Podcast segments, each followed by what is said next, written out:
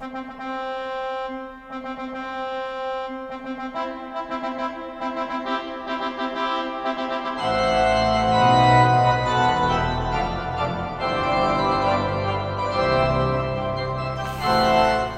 Podcast-Gemeinde, und nun frage ich dich, liebe Juditha, möchtest du mit dem hier anwesenden Raul Krauthausen eine neue Folge Die neue Norm aufnehmen? Ja, ja, ich will. Das heißt, ich möchte. Die neue Norm.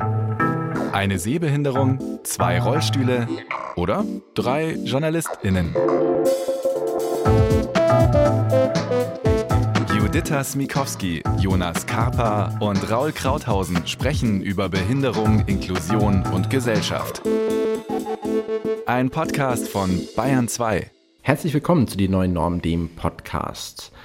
Zunächst mal vielen Dank für die viele Rückmeldungen, die wir bekommen haben zu unserem letzten Podcast zur Bundestagswahl über unsere Social Media Kanäle und auch über unsere E-Mail-Adressen podcast.die-neue-norm.de und die neue Norm at bayern2.de. In dieser Folge geht es auch um ein bisschen um die Wahl, nämlich um die Wahl der LebenspartnerInnen. Es geht um Hochzeit. Und ähm, wir sind dort mehr oder weniger ExpertInnen in eigener Sache. Juditha wird bei Ausstrahlung des Podcastes, so transparent können wir sein, verheiratet sein. Ich bin es seit ungefähr ähm, ja, knapp zwei ähm. Jahren. ja, man muss immer, das ist die durch die Corona-Zeit, das ist die, ich weiß nicht, wie es euch das geht, aber Jahr. Das, das ist alles so durcheinander. Und ähm, bei Raul, ja. Aber bloß kein Druck, aber bloß kein Druck. Was nicht ist, kann ja noch werden. Aber wir haben uns gedacht, okay, wir brauchen noch mal eine, eine echte Expertin, die ähm, uns unterstützt und äh, sind dort, es führte einfach gar kein Weg daran vorbei, bei unserer Kollegin Adina Herrmann mal nachzufragen, die nämlich seit sage und schreibe sieben Jahren verheiratet ist. Und nicht nur das, sie hat sogar auch zum Thema Heiraten im Rollstuhl einen eigenen Blog damals veröffentlicht. Adina traut sich und äh, wir freuen uns sehr, dass du äh, heute mit uns dabei bist und Ja gesagt hast zu unserem Podcast übers Heiraten. Hallo. Ich freue mich auch dabei zu sein. Warum war es für dich überhaupt wichtig, so einen, einen Blog zu veröffentlichen? Also was war der innerliche Antrieb, ähm, darüber zu schreiben, über die Hochzeitsvorbereitung und ähm, die ganze Planung, die dahinter steckt? Ja, also zunächst einmal, ich liebe Recherche. Ich gehe total darin auf, irgendwas zu recherchieren. Also es bei Reisen so, wir reisen ja auch total gern und beim Heiraten war es genauso. Ich habe also recherchiert und habe irgendwie in Deutschland generell gar nicht so viele Blogs zum Thema Heiraten gefunden und zum Thema Heiraten mit Behinderung gar nicht. Und dann habe ich so ein bisschen in Amerika geguckt, da gab es ein paar Sachen, die fand ich auch ganz gut. Und dann habe ich gedacht, ja, vielleicht sollte mal jemand einfach über so unsere Situation hier in Deutschland auch mal was schreiben. Und dann habe ich einfach mal einen Blog angefangen und das war dann echt ein richtig gutes Ventil auch für mich, um so ein bisschen das alles loszuwerden, die ganze Aufregung, die ganzen Erfahrungen zu teilen und ja, das hat mir dann Spaß gemacht. Äh, hattest du denn irgendwie schon mal erlebt, dass eine Freundin im Rollstuhl geheiratet hat oder ein Freund? Nee, überhaupt nicht. Also ich habe wirklich zu dem Zeitpunkt, das war ja vor sieben Jahren, von so ziemlich niemanden gewusst, den, also den ich persönlich irgendwie kannte, also ich hatte einfach niemanden in meinem näheren Umfeld, der ähm, irgendwie mit Behinderung geheiratet hat. Und wie gesagt, ich habe auch im deutschsprachigen Raum nicht viel dazu gefunden. Und all die Fragen, die einen dann so zusätzlich zu den normalen Hochzeitsfragen beschäftigt haben, ähm, habe ich mir dann irgendwie mehr oder weniger selbst beantwortet. Ja, krass. Ich habe natürlich jetzt deinen Blog in meiner Vorbereitung ähm, und deine Erfahrungen und auch noch andere Freundinnen im Rollstuhl. Also das ist äh, super. Ähm, aber trotzdem, ähm, was war denn vielleicht die äh, größte Sache oder die, vor der du Angst hattest? Stichwort Konvention, Tanz im Rollstuhl. Ja, genau. Also man hat natürlich irgendwie im Kopf, dass es ganz, ganz viele Erwartungen gibt. Die sind ja meist ein bisschen von außen ähm, was alles zu einer Hochzeit gehört oder nicht. Und ich dachte dann irgendwann an einem bestimmten Punkt, ja, scheiß drauf. Ich möchte es eigentlich so machen, wie ich das will. Und tatsächlich habe ich auch einige traditionelle Sachen übernommen, aber halt nur das, was mir gefallen hat. Ähm, und dann habe ich auch gedacht, ja, die Leute, die ich einlade, die werden verstehen, dass der Tag uns gehört und dass wir das so machen, wie wir wollen. Und wer das doof findet, den hätte ich dann lieber nicht einladen sollen. Also mhm. äh, Gott sei Dank, glaube ich, waren auch alle echt happy damit, ähm, dass wir das so gemacht haben. Was genau waren denn die, die größten Herausforderungen, ähm, als du dich mit deiner eigenen Hochzeit beschäftigt hast? Also was unterscheidet eine Hochzeit mit Behinderung von einer Hochzeit ohne Behinderung? Zunächst einmal ist natürlich ganz viel gleich, die ganze Aufregung, all das, ähm, was man vorher noch nie gemacht hat, Partyorganisation und so weiter. Und was dann aber dazu kommt, was so ein bisschen der extra Workload ist, ist, glaube ich, dass man immer ein paar Sachen mehr beachten muss bei der Planung. Also wie im mhm. Alltag der Menschen mit Behinderung oft auch. Man muss halt gucken, dass die Location barrierefrei ist oder zumindest barrierefrei in Hinblick auf die eigenen Bedürfnisse.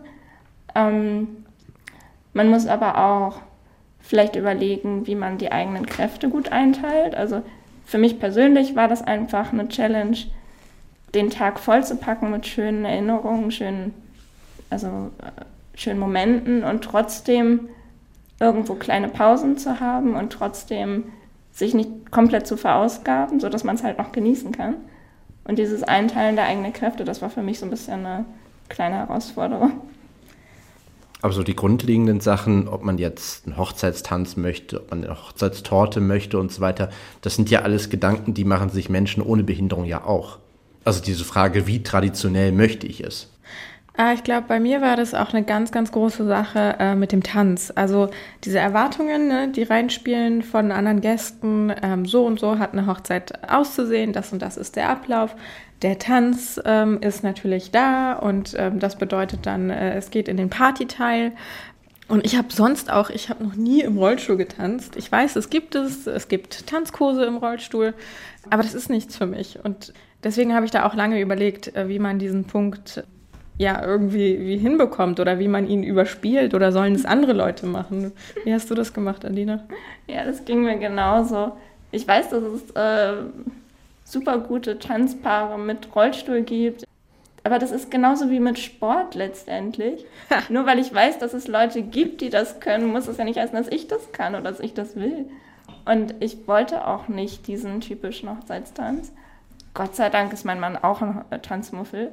Ähm, und, Grüße. Äh, Grüße. Genau.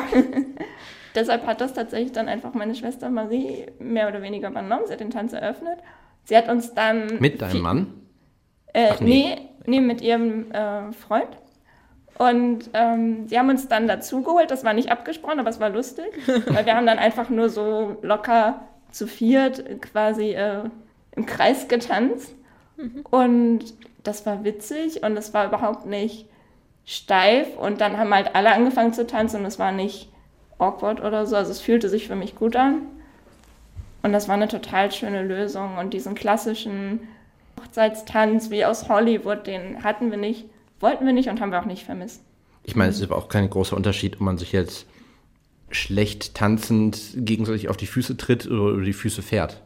Wenn es eine Person ist, die im Rollstuhl sitzt und eine Person ist, die nicht im Rollstuhl sitzt, ist ja, glaube ich, auch nochmal ein ganz anderes Level, was dort irgendwie zusammenpassen muss. Kann ich gut verstehen, wenn man da vielleicht sagt, okay, das ist jetzt irgendwie nicht so, ja, vielleicht nicht das Präferenzierte, was man irgendwie auf der Hochzeit machen möchte.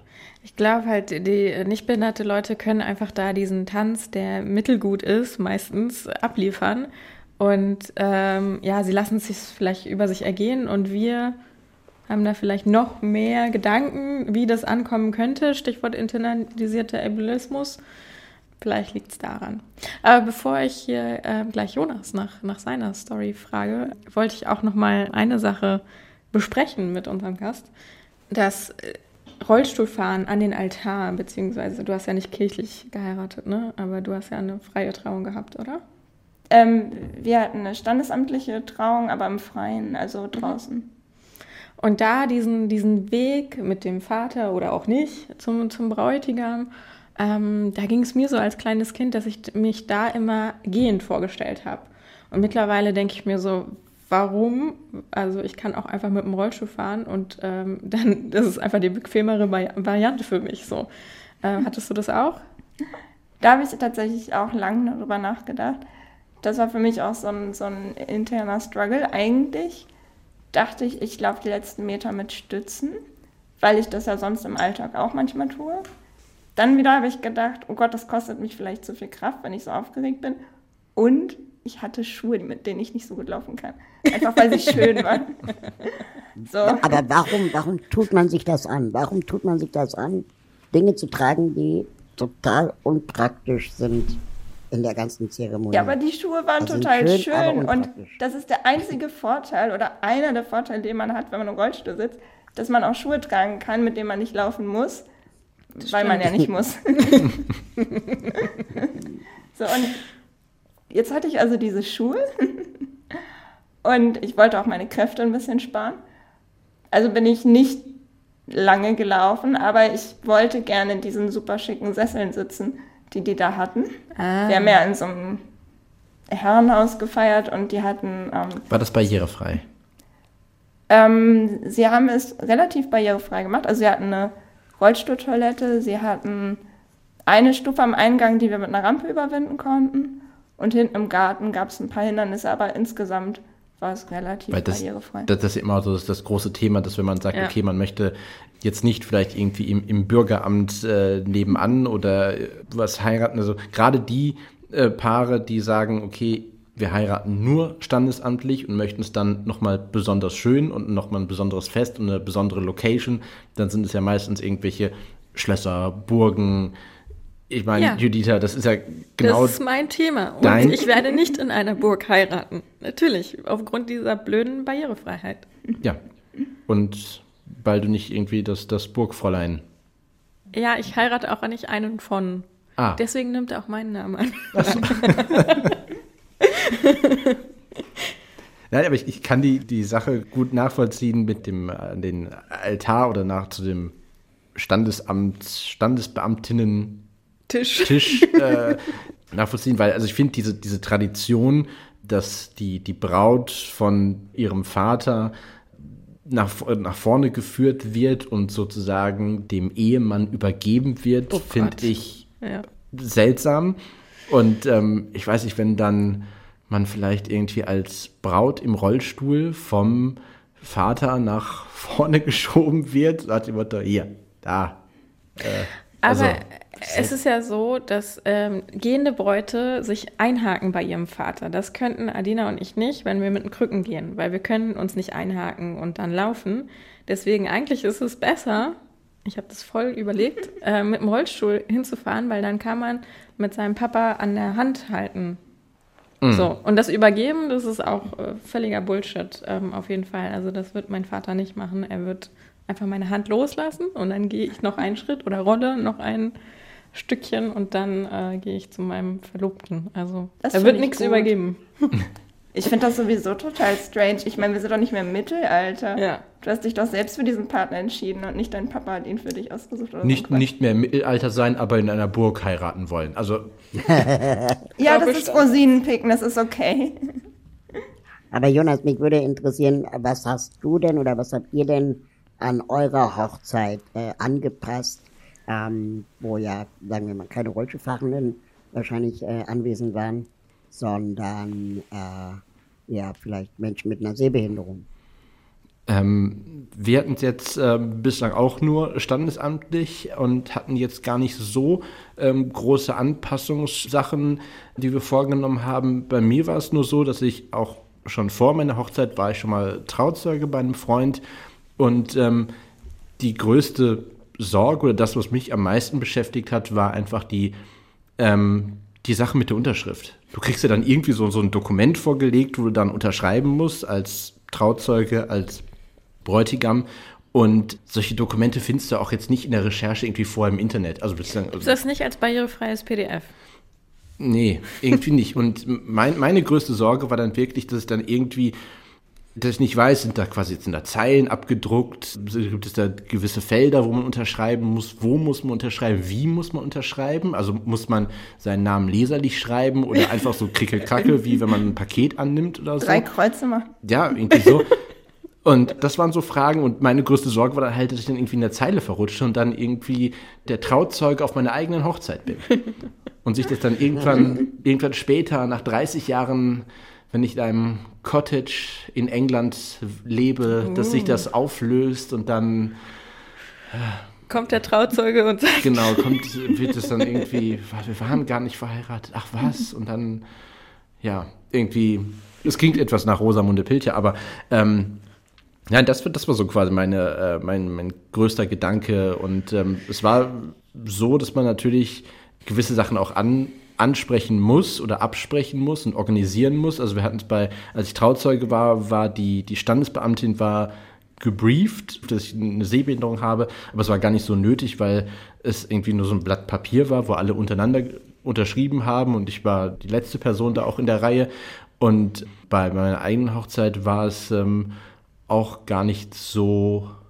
Also in dem Moment hat es dann irgendwie auch funktioniert. Und es war dann irgendwie auch überhaupt gar kein, war dann äh, gar nicht das, das, das großartige Thema. Also es war dann in dem Moment, ähm, es gehen einem so viele Sachen durch den Kopf, man ist so aufgeregt, dass man auch irgendwie dann gar nicht ähm, äh, sich zum einen gar nicht mehr so gut jetzt in der Retrospektive daran erinnern kann und ähm, das einfach ja funktioniert hat. Darf ich noch eine Frage stellen? Klar. Ich finde, ich finde ja unfassbar awkward manchmal bei so Hochzeiten, wo ich dann meistens nur Gast oder Trauzeuge war, die Reden der Standesbeamten äh, oder Beamtin. Und ähm, also ich, höre da manchmal so krasse Horrorgeschichten, obwohl sie gebrieft waren, dass sie also komplett in die Klischeekiste gegriffen haben, äh, was äh, Heiraten mit Behinderung angeht und so weiter. Ähm, habt ihr sowas auch erlebt? Also ich jetzt gar nicht. Unser Standesbeamte war nicht eingeweiht in dem Sinne. Also ist dann auch immer so die Frage, wie, wie positiv, negativ ist es, wenn man eine, eine unsichtbare Behinderung hat. Das war überhaupt gar kein Thema und war dann dementsprechend auch in den Worten, die er gewählt hat, auch, auch kein Thema. Adina, wie war es bei dir? Also ich muss sagen, ich fand ähm, unsere Standesbeamtin sehr, sehr aufmerksam und sehr nett. Sie hat sich eine Stunde Zeit für uns genommen und hat echt verstanden, wie unsere Be Beziehung entstanden ist und wie wir zueinander stehen, wie wir unser Leben zusammen gestalten. Und ich glaube. also es gab ein Vorgespräch. Ja, genau. Sie hat eine Stunde lang mit uns Vorgespräch geführt. Wow. Also das ist bei denen auch Standard, so ein bisschen auf dem Dorf, die haben Zeit. ähm, ich glaube, in Berlin funktioniert das so nicht. Aber ähm, die war halt mega nett und es kann sein, dass ihr irgendwann mal gesagt habt, so, ihr rollt zusammen durchs Leben, statt ihr geht zusammen durchs Leben. Es ist möglich, ich weiß es nicht mehr genau. Aber insgesamt hat sie es sehr, sehr cool gesagt. Und ich glaube, ähm, wenn man sich die Fotos anguckt und sieht, wie viele Gäste auch geweint haben, dann hat sie es gut gemacht. Die haben doch wegen euch geweint. Hattet ihr die so Zwiebeltöpfe verteilt im Raum? Ja, also ich habe mir jetzt meinen Standesbeamten nicht gebrieft. Äh, mal gucken, was kommt. Ich ja, weiß es nicht. kannst du vielleicht in der nächsten Podcast-Folge dann nochmal, Ja. können wir nochmal ich kurz drauf, noch mal erzählen. kurz Wir, drauf sollten, eingehen. wir sollten eine Nachbesprechung machen. Ein Ranking der Standesbeamtinnen. Ein anderes großes Thema ist ja das Kleid oder der Anzug, ähm, je nachdem, äh, wer man ist bei der Hochzeit. Ähm, war das für euch ein großes Thema, Juditha und äh, äh, Adina? Also für mich war das Kleid schon ein großes Thema. Ich habe da lange davor überlegt. Das war auch so ein Punkt, wo, glaube ich, ja fast jede Braut lang drüber überlegt. Also welches Kleid passt zu mir? Wie will ich an dem Tag aussehen? Was ist auch irgendwie noch äh, möglichst bequem oder praktisch? Also ich meine, es gibt ja so Kleider, da brauchst du irgendwie gefühlte zwei Stunden, um auf Toilette zu gehen. Das wäre dann vielleicht nicht so cool, gerade als Rollstuhlfahrerin. Gibt es nicht so Kleider, wo man so ein, wie bei so einer Jalousie, irgendwie sowas hat, das, die man so, so hochshoppen kann? Habe ich irgendwann mal, wenn ich jetzt nicht total in Quatsch erzähle, habe ich irgendwann mal gehört, was das sehr erleichtern soll. Das, das wäre total cool, wenn es sowas gäbe. Ich weiß es nicht. Aber ich war mal bei einer Hochzeit. Da hatte die Braut ähm, sehr große, schwere Reifröcke. und sie brauchte halt Mehrere. ein bis zwei Helferinnen, um auf Toilette zu gehen, die ihr die Reifröcke hochhalten. Das ist schon hart. Wer will das? Also, es, es hat nichts mit Hochzeit zu tun, aber es erinnert mich immer an, wenn bei uns in der Kirche Erstkommunion stattgefunden hat und dann Eltern den, den Mädchen so, so tolle weiße Kleider ausgesucht haben, auch mit Reifrock und so weiter, und die dann totale Probleme immer hatten, in die Kirchenbänke reinzukommen. Und das war immer ähm, ein, ein sehr, sehr wunderschönes Schauspiel, was dort stattgefunden hat. Muss man Kleider anpassen? Ja, also erstmal nochmal kurz zum Thema Kleid. Die erste Challenge, finde ich, wenn man sitzt, ist ja, dass der Rock aus einem Stoff ist, der irgendwie auch fließt oder so gut liegt. Weil es gibt ja sonst auch Kleider, die sind unten sehr, sehr steif im Stoff und steht es irgendwie komisch ab und es sieht ja auch nicht so schön aus. Dann willst du vielleicht auch was, was nicht im Sitzen ungünstig fällt. Also es gibt ja auch Stoffe, die haben so eingebügelte Falten zum Beispiel, die, die liegen dann im Sitzen irgendwie komisch. Und dann finde ich, ist ja auch, also dann noch eine persönliche Sache natürlich, wie das Oberteil geschnitten ist, aber es sollte ja im Sitzen auch irgendwie bequem sein. Also zum Beispiel jetzt an der Taille nicht zu doll drücken oder so. Es gibt ja Kleider, die sind im Stehen einfach bequemer. Ähm, das funktioniert dann halt nicht. Und tatsächlich, ich finde, bisschen unfair ist, dass viele Rollstuhlfahrerinnen nicht so gut Kleider mit Rückenausschnitt tragen können, beziehungsweise können sie natürlich schon, aber man sieht es dann nicht so gut. Das ist auch vielleicht so eine Sache, die ein bisschen, also wo man dann ein bisschen eingeschränkt ist. Genau. Aber dieses Brautkleid aussuchen, also dieses ist ja inzwischen ein, ein riesen Happening. Es gibt ja mehrere TV-Sendungen zu diesem Thema. Die Ähm, ich auch regelmäßig gucke. Ja, das, wie gesagt. Aber das kommt auch total aus Amerika, ne? Das ist so dieses Ding, dass das so richtig aufgebläht wird, nochmal zu einer eigenen Veranstaltung, das Hochzeitskleid auszusuchen. Natürlich. Ja. Plus Babyparty, Genderparty und so weiter. Aber ähm, dieses Event an sich, dass du dann quasi in den, in den Laden reinkommst und ähm, dann ja mit Proseköchen und allem möglichen empfangen wirst. Wie ist das, wenn man als, als Frau im Rollstuhl in so ein sehr, das sind ja exklusive Geschäfte, ähm, reinkommt und ähm, ähm, wie reagieren die VerkäuferInnen? Sind die darauf eingestellt? Weil, also ich kenne es immer nur so auch von Erzählungen her, dass du hast ja dann so eine Art Podest, wo du dich dann halt draufstellen musst, um zu gucken, wie das Kleid fällt im Stehen. Informiert, Herr Körper. Ja, also ich war auch mal bei so einer Sendung im Raum, als sie lief. Ähm, also da sagst du was, das war ein totaler Horror für mich im, im Vorhinein. Also wenn du schon die Schaufensterpuppen siehst, du weißt, du kannst diese Kleider nicht tragen, ähm, die sind alle viel zu lang, sie sind für Maße, die du vielleicht nicht hast, aufgrund der Behinderung oder aufgrund von äh, Gewicht. Bei mir war es eine totale Horrorvorstellung, ähm, da wirklich reinzugehen und auch mit dem Rollstuhl reinzukommen und dann würde vielleicht irgendjemand sagen, wie so im Museum, so, ja, aber da machen sie ja jetzt hier was dreckig, also bitte hier nicht langfahren und so, ne? Also das war alles in meinem Kopf.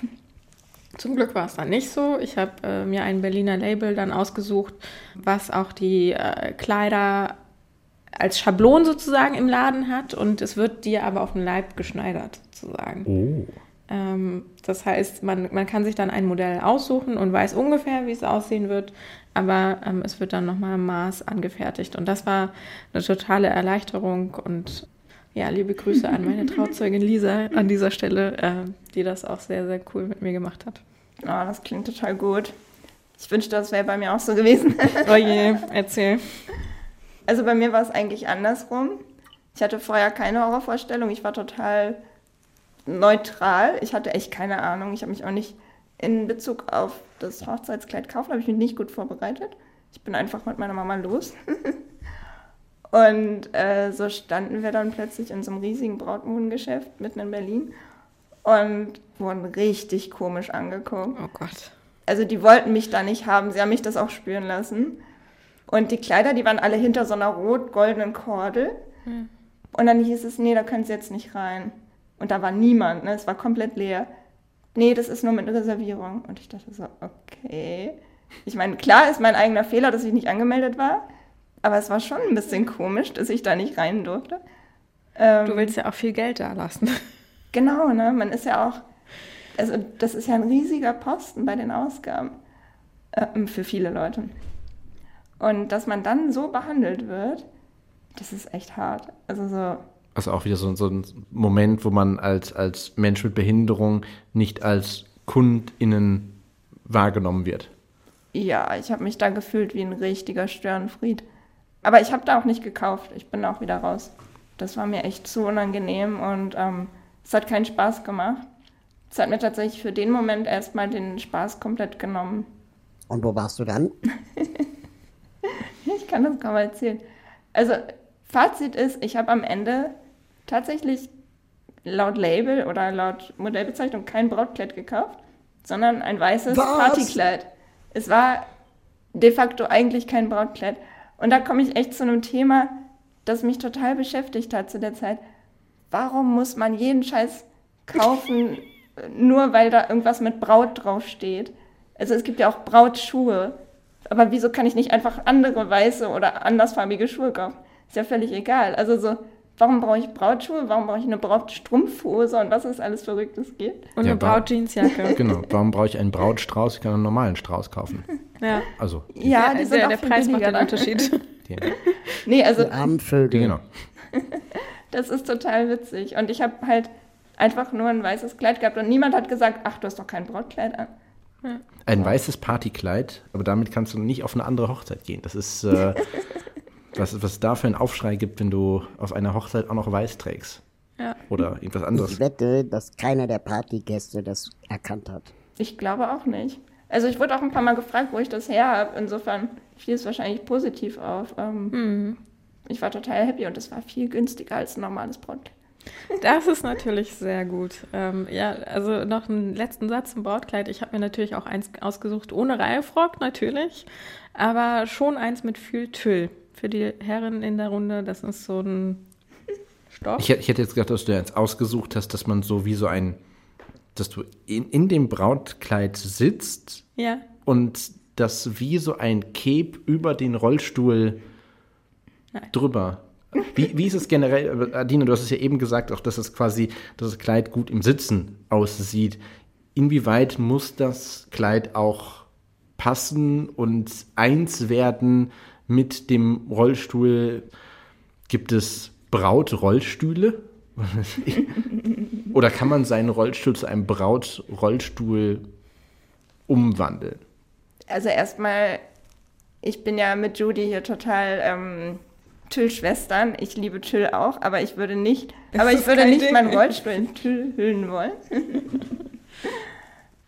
also generell mit dem Thema Rollstuhl schmücken bin ich so ein bisschen hin und her gerissen gewesen am Anfang. Ich habe schon überlegt, so ja, vielleicht ein paar Blümchen oder eine Schleife oder so kleine Deko. Und dann dachte ich so, nee, fühlt sich irgendwie falsch an. Er heiratet doch mich und nicht den Rollstuhl. Was soll das? Noch also, so ein paar Dosen noch hinten dran hängen.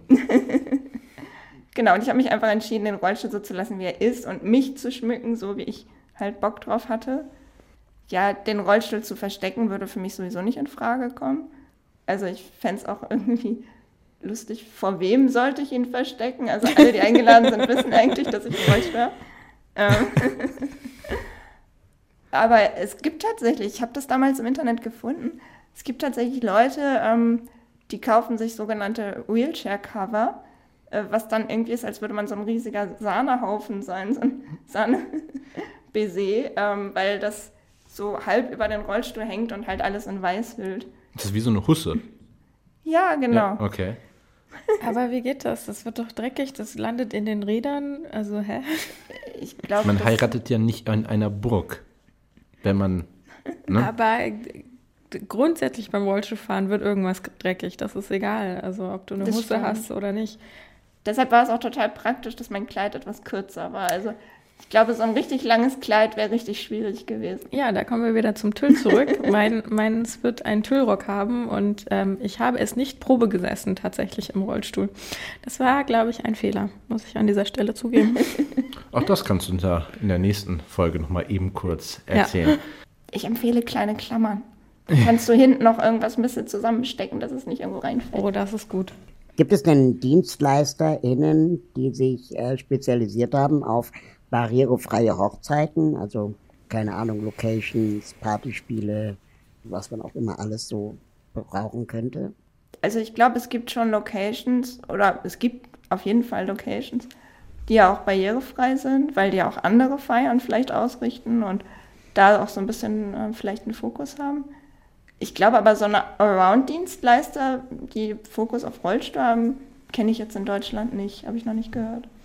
Ich habe es jetzt äh, bei der Zimmersuche so ein bisschen erlebt, dass man gesagt hat, hier die, die, die Pension oder die Location ist barrierefrei, weil man, glaube ich, auch so an die Großeltern denkt, so. Oder vielleicht an die Eltern mit Kinderwegen, ne? Ähm, das ist, glaube ich, etwas, wo wir einfach die Barrierefreiheit dann so mitnehmen als Rollstuhlfahrerin. ja, das stimmt. Bucht ihr euch ein Hochzeitszimmer? Jonas, was ist denn das hier für Fragen? Ich, nur, nur Frag doch nur nach. Weil es ist übrigens lustig, ne? obwohl unsere Location ja halbwegs gut äh, rollstuhlgerecht war und ich, ich habe sie wirklich geliebt, also ich, ich finde sie toll. Aber wir konnten nicht in der Hochzeitssuite schlafen, weil Scheiße. die eben oben ist, ne? in diesem Herrenhaus. Und äh, wir haben das dann tatsächlich äh, meiner Mutter und ihrem Lebensgefährten überlassen. Also die Schwiegermama hat die Hochzeitssuite bekommen. Aha. Und äh, wir haben in einem Häuschen auf dem Grundstück geschlafen. Ja, solange die nicht auch dann zufälligerweise in dem Dokument unterschrieben haben, da kommen wir. Du meinst, wer in der Hochzeitssuite schläft, ist ja. automatisch das Brautpaar. Genau. Ich war ja auf der Hochzeit von, von Adina und ihrem Mann. Das sagst du jetzt. Ähm, und ich muss sagen, als Gast ähm, war das natürlich unglaublich äh, praktisch, äh, ähm, wenn jemand vom Brautpaar im Rollstuhl sitzt, weil dann die ganze Location automatisch auch für, für, für mich zugänglich war. Und wir hatten ja noch andere Partygäste, die äh, mobilitätseingeschränkt waren. Und die Hochzeit, die fühlte sich überhaupt nicht so an wie eine Hochzeit von Menschen mit Behinderungen, sondern einfach eine wunder, wunderschöne Hochzeit in einem wunderschönen äh, äh, Haus, beziehungsweise Herrenhaus. Und äh, es war wunderschönes Wetter und es war wunderschön dekoriert. Ähm, weil man muss dazu wissen, dass äh, Adina bei uns, äh, bei den Sozialheldinnen, äh, Grafikerin ist. und äh, sie offensichtlich jedes einzelne Schild selbst designt hat. ähm, es war unfassbar, sowas habe ich doch nicht gesehen, so eine Detailverliebtheit. Ähm, da hatte ich ganz großen Respekt vor. Oh, danke du bist ja immer noch sehr begeistert, Raul. Total. Ich bin mir richtig hin und weg. Das ist, glaube ich, die schönste Hochzeit, auf der ich je in meinem Leben war. Oh. heißt also, du kannst dir von Adinas Hochzeit etwas, eine Scheibe von abschneiden oder würdest Sachen übernehmen für deine eigene Hochzeit? Ja, wobei, also ich bin mit heiraten, das sind ja alles so bürgerliche Kategorien. Oh. Ich weiß nicht, ob, ob heiraten für mich jetzt so die keine Ahnung, das Ziel in meinem Leben ist. Ähm, Nur weil du in Berlin-Kreuzberg lebst? nee, aber auch so bei, also ich glaube, wenn man damit verbindet, die Liebe fürs Leben, dafür brauche ich nicht heiraten. Und äh, ich glaube, ich würde es nicht ausschließen, aber es ist jetzt auch nicht so mein, mein oberstes Ziel. Hm. Es gibt noch eine Dimension, die wir, glaube ich, wenn es um das Thema Heiraten mit Behinderung bedenken äh, äh sollten ist dann, dass es oft auch für das Nichtbehinderte, ähm, für den nichtbehinderten Teil der, der Ehe manchmal auch ähm, Herausforderungen geben kann, die bürokratischer oder gesetzlicher Natur sind. Wenn zwei Menschen heiraten und davon hat eine Behinderung und ist vielleicht zum Beispiel auf Assistenz angewiesen, so wie ich es wäre, dann kann es sein, dass äh, meine Partnerin oder mein Partner mit dem Einkommen und mit dem Vermögen für die Assistenz mit aufkommen muss. Und zwar dann vor allem, wenn der behinderte Teil der, der Partnerschaft arbeitslos ist. Was ja nicht wenn gerade selten ist. Teil, genau, wenn der behinderte Teil der Partnerschaft aber arbeitet, also Steuern zahlt und Sozialabgaben, dann ist der oder die Ehepartnerin davon befreit.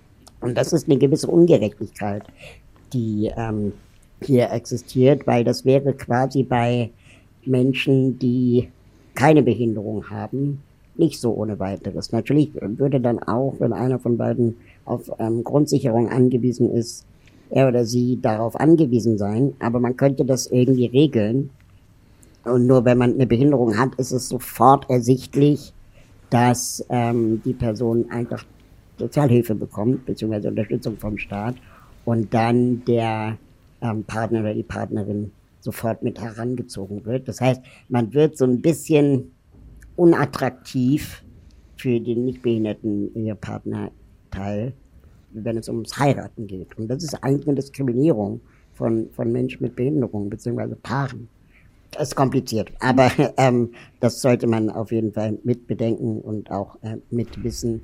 Es geht dann auch weiter in Bezug auf ähm, Erbe. Ähm, wer darf was erben? Mhm.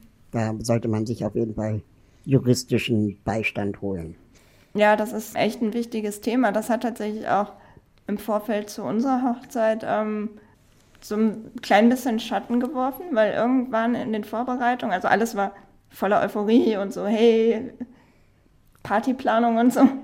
Und dann kam der Moment, wo meine Mama sagte, ja, sag mal, habt ihr eigentlich mal drüber nachgedacht, wie das so ist finanziell dann, wenn du jetzt zum Beispiel irgendwann doch Assistenz bräuchtest? Und ich so, uff. das war wirklich so, dass man kurz überlegt hat, ja. Ein schöner krass, Downer, ne? Genau, was würde das dann für uns bedeuten? Und das war ja gut, dass wir drüber nachdenken mussten. Aber das ist wirklich so ätzend irgendwie, dass man sich mit solchen Zukunftssorgen plagen muss, ähm, was halt andere Menschen nicht müssen. Und auch dieser Gedanke, muss ich jetzt vielleicht auf die Hochzeit verzichten, weil es sein könnte, dass ich irgendwann Assistenz bräuchte. Also wäre ja wäre ja komisch, ne? Aber ja, das hat uns auf jeden Fall beschäftigt. Hm. Ich kann mich an die Aussage von Raul nochmal, von dir nochmal erinnern. Es gab, es war ein Interview, was du damals gegeben hast zum Rahmen des, des Bundesteilhabegesetzes, wurde auch, ähm, das war ein Interview mit, mit Tilo Jung von, von Jung und Naiv, wo du nochmal ihm das auch erklärt hattest und gesagt hattest, ja, Menschen mit Behinderungen sind einfach eine extrem schlechte Partie zum Heiraten und dass das einfach, ähm, ja, einfach nicht, nicht sein kann, dass man dort, ja, so diskriminiert wird, wenn es eigentlich um den, um diesen, diesen Akt geht, zu sagen, okay, man möchte bis ans Lebensende irgendwie miteinander ähm, das, das Leben bestreiten und ähm, es dann hier aufgrund dieser, dieser finanziellen Abhängigkeit auf einmal dann die Situation gibt, dass man davon irgendwie einen Rückzieher macht und ähm, dass das sehr bedrückend ist, beziehungsweise einfach einen dann vielleicht sogar auch in der Entscheidung, dass man davon absieht. Aber Raul, ich frage mich gerade, äh, ist es nicht bei nichtbehinderten Eheleuten auch so, dass man ähm, die Schulden übernimmt ähm, oder wenn jemand arbeitslos wird, dann ist man in dieser Gemeinschaft, ich weiß nicht den Begriff, ne, dass man da auf jeden Fall finanziell auch für einstehen muss. Ja, das ist ein Punkt, äh, da hast du recht. Ähm, allerdings ist es schon so, dass Menschen mit Behinderung überproportional arbeitslos sind im Vergleich zu Menschen ohne Behinderung. Und dann ist es auch so, dass im Idealfall Arbeitslosigkeit ein temporärer Zustand sein sollte. Also etwas, was man vielleicht ändern kann, ähm, genauso wie Schulden man auch ändern kann, bis zu einem bestimmten Punkt natürlich nur. Aber eine Behinderung kann man, wenn man auf Assistenz angewiesen ist, wahrscheinlich eher nicht mehr ändern. Das heißt, diese Person bleibt dauerhaft in dieser Abhängigkeit. Und äh, die, das, das ist die Ungerechtigkeit, die da drin steckt. Mhm.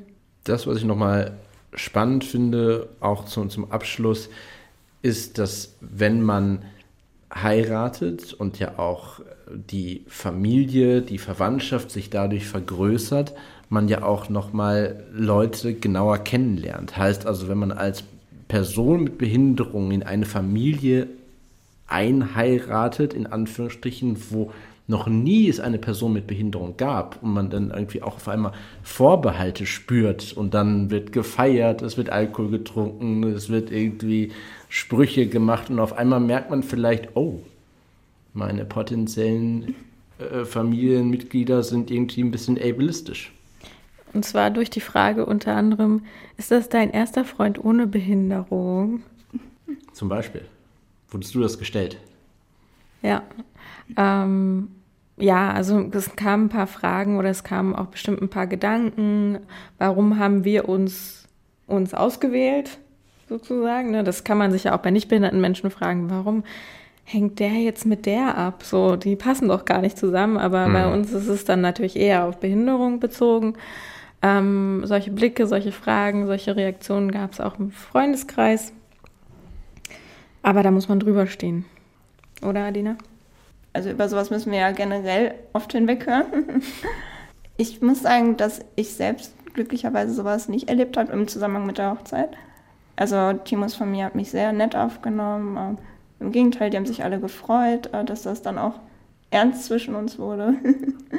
Timos Papa sagt auch ganz oft zu mir, dass er findet, dass ich Timo sehr gut tue, was irgendwie schön ist. Also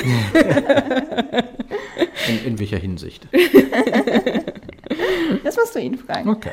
Nee, also das, das fühlte sich für mich alles gut und richtig an. Deshalb ähm, habe ich da glücklicherweise nicht so negative Erfahrungen mitgemacht.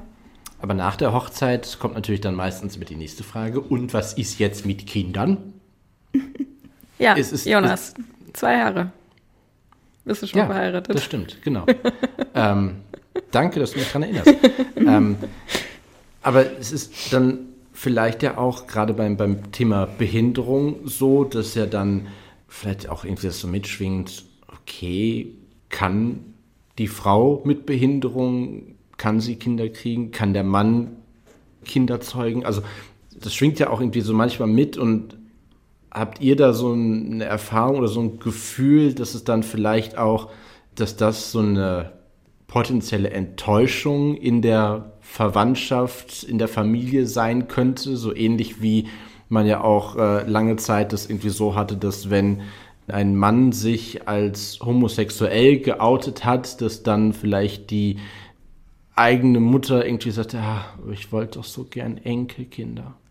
Also dass das so irgendwie mit ein Thema ist. Also äh, ich glaube, für mich wäre das wirklich ein, ein Stresspunkt wenn, äh, vielleicht ist das auch so unbewusst der Grund, warum ich noch nicht geheiratet habe, aber unbewusst, weil ich genau wüsste, dass dann die Fragen danach wären, ähm, die Fragen, die ich mir selber stellen würde, meine PartnerInnen stellen würde oder Freunde oder Bekannte oder die Familie stellen würde und ich da irgendwie noch noch keine keine Antwort drauf habe, ob ich Kinder will, ob äh, ähm, ich das überhaupt könnte, ähm, nicht nur durch meine Behinderung bedingt, sondern auch so vom, vom Mindset her.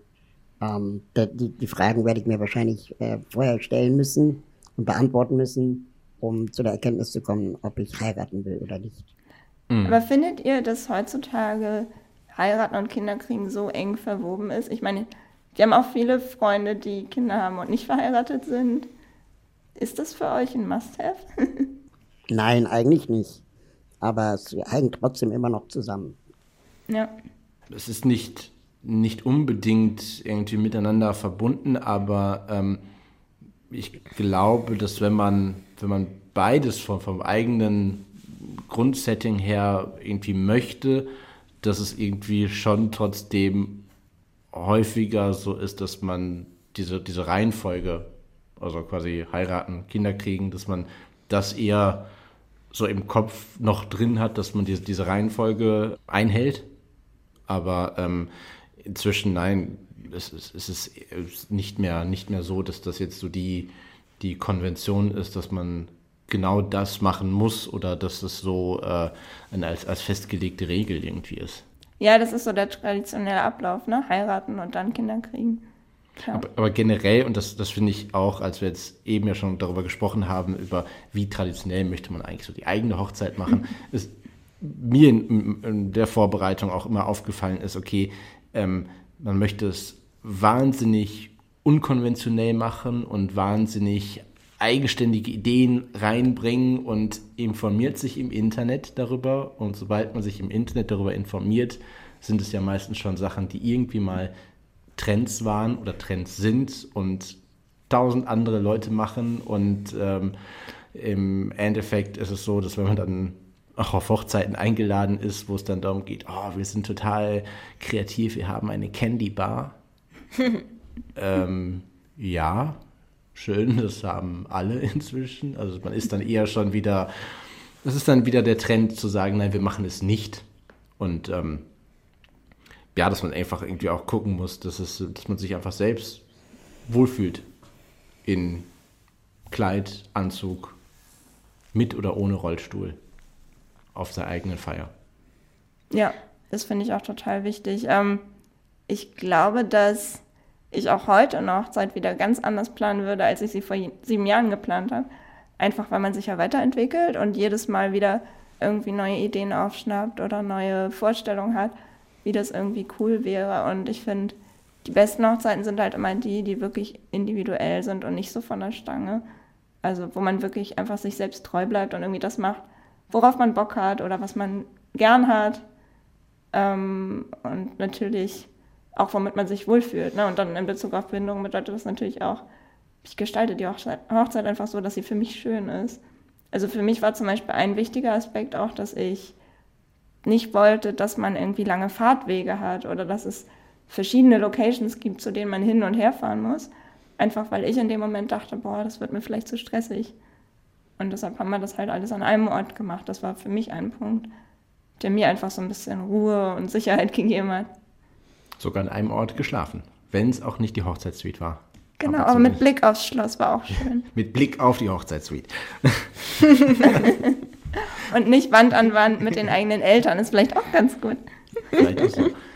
Wie waren eure Hochzeiten oder eure Hochzeitserlebnisse? Vielleicht habt ihr auch schon mal mehrfach geheiratet, weil ihr gesagt habt, nein, inzwischen, ähm, inzwischen möchte ich es irgendwie ganz anders. Ähm, schreibt uns das gerne bei unseren Social Media Kanälen oder schreibt uns eine Mail an podcast.dieneuenorm.de oder die neue Norm at bayern2.de. Wir freuen uns auf jeden Fall sehr, dass du heute dabei warst, Adina, und uns mit deiner Expertise ähm, weitergeholfen hast, wie es gut ist, mit Behinderung zu heiraten, im Rollstuhl zu heiraten. Wenn ihr Interesse habt an dem Blog von Adina, beziehungsweise noch weitere Informationen haben möchtet zum Thema Heiraten mit Behinderung, dann schaut gerne in unseren Show Notes vorbei. Auf www.dieneuenorm.de haben wir einiges für euch bereitgestellt. Schön, dass ihr heute Ja zu diesem Podcast gesagt habt und ähm, wie gesagt, schreibt uns oder schweigt für immer. Nee, wie ist der, wie, wie sagt man das? Möget für immer schweigen. Schreibe uns oder möge für immer schweigen. So können wir es sagen. Und dann freuen wir uns, wenn ihr auch beim nächsten Mal wieder mit dabei seid. Bis dahin. Tschüss. Ciao. Tschüss. Tschüss.